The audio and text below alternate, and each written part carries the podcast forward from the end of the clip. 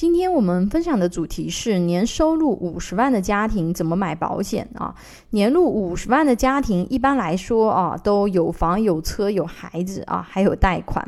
大多呢受过良好的教育啊，工作收入呢比较高啊，还会定期去旅游啊，过上了让很多人羡慕的生活。但是，即使是年入五十万的中产家庭啊，也很可能因为一场大病或者是一次意外，就陷入经济窘境。因为，呃，这样的家庭一般是处在上有老下有小的阶段，尤其是如果说四位老人他没有养老金来源，需要赡养的家庭啊，其实养老压力也是比较大的。包括在一二线城市啊，子女的教育投入。对吧？学区房啊，出国留学的费用的话呢，也现在是越来越高了。这样的家庭如果发生疾病或者是意外的风险，又没有去提前通过保险做一些啊经济层面的风险对冲啊，很可能一个大的疾病或者是意外的事件啊，就导致中产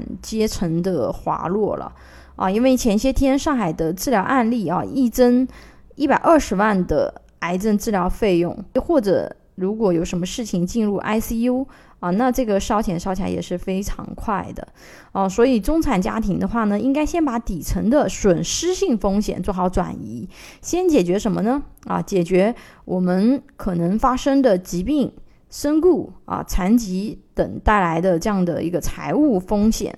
做好基础保障，再去规划。储蓄、投资，对吧？保障子女的教育、个人的养老和家人生活品质的提升，啊，因为很多人都想这种事情怎么可能发生，对吧？但疾病和意外不以我们的意志为转移啊，哪个不幸的家庭会想到这种事情会落到自己头上？那我们买基础保险呢，就是要把万一发生疾病、意外或者是身故造成的经济风险呢，转移给保险公司。我们冷静的去思考一下这个风险的一个问题啊。如果经济支柱，比如男主人中年时生了大病，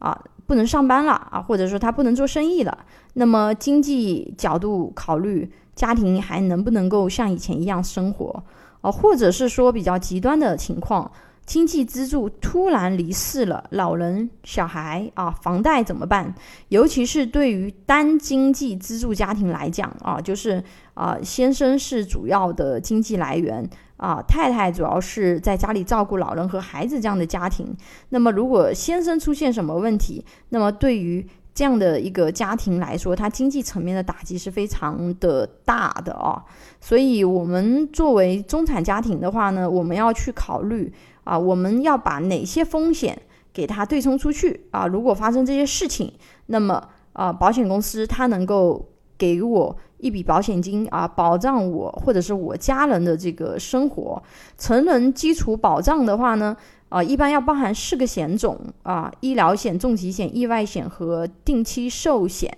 那么这些具体的一些功能呢，大家可以看文稿，因为之前在上一个年入二十万的家庭该怎么选择保险里面也有去讲过，我就不再重复的讲了，大家可以看文稿或者是去看之前的一个呃音频。啊，我给大家分享的一个案例的话呢，我们的案例背景是三口之家啊，男主人三十五岁，女主人三十三岁啊，女宝宝这个五岁。那么这个是属于一个相对保障层级比较高一点点的这个就是方案。那么他的家庭总保费呢是四万多块钱啊，这个方案呢每年所交的保费占家庭总收入的百分之八点一四。那么每年我交这么多钱，对吧？那么我能够获得什么，或者说我家庭能够获得什么？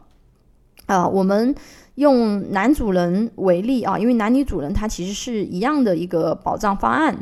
如果说啊，男主人在六十周岁以前罹患重疾，那么他可以一次性啊赔到一百二十二万，而且是不少于一百二十二万，因为有一些赠送的叠加，我就不。呃，一一的去展开讲，要不然这样的话内容就很多啊。六十岁到七十岁之间可以赔到九十万，七十岁之后啊是赔五十万啊，而且是有一个重疾保障，它是可以多次赔付的。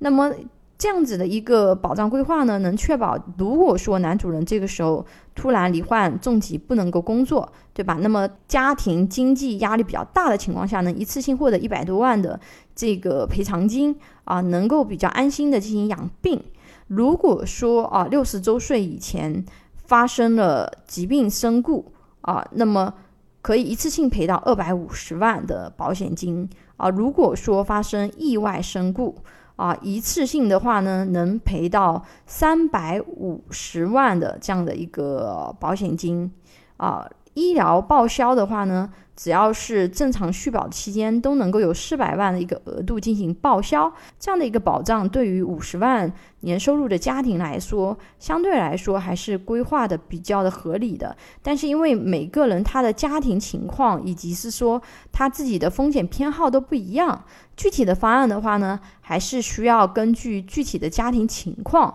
啊去规划。具体的方案的保障内容的话呢，都在文稿里面，大家可以去。看啊，如果说我们降低预算啊，或者是说啊，我提高预算啊，行不行啊？答案都是可以的啊。降低预算的话呢，就是要减少一些保障；如果我们预算放高的话呢，就是家庭保障它可以做得更全面一点点。前面分享了年收入五十万家庭的基础保障啊，年入五十万的家庭啊，除了要考虑这个基础保障以外啊，还有一个是我们需要去考虑的，就是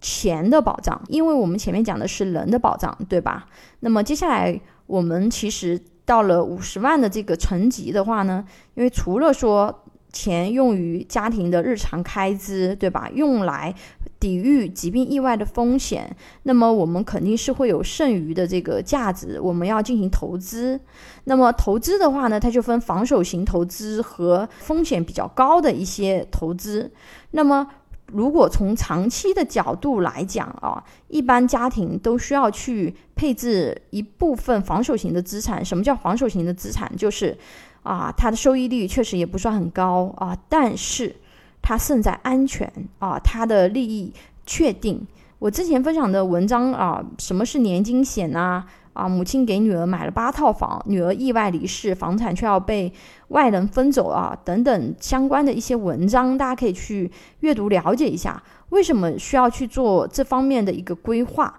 啊，因为保险的话呢，它有一些其他金融产品或者是理财产品没有的一些特性和功能。那具体的我就不在今天的音频里面展开，因为有很多音频已经是单独讲过这方面的一些产品，大家可以去看啊。你家庭的方案的话呢，最好是要根据你自己的一个情况去量身定制啊，这样的方案会更契合当事人的需求啊。有需要规划保险方案的朋友，可以关注微信公众号“富贵成长记”或者私信老师咨询。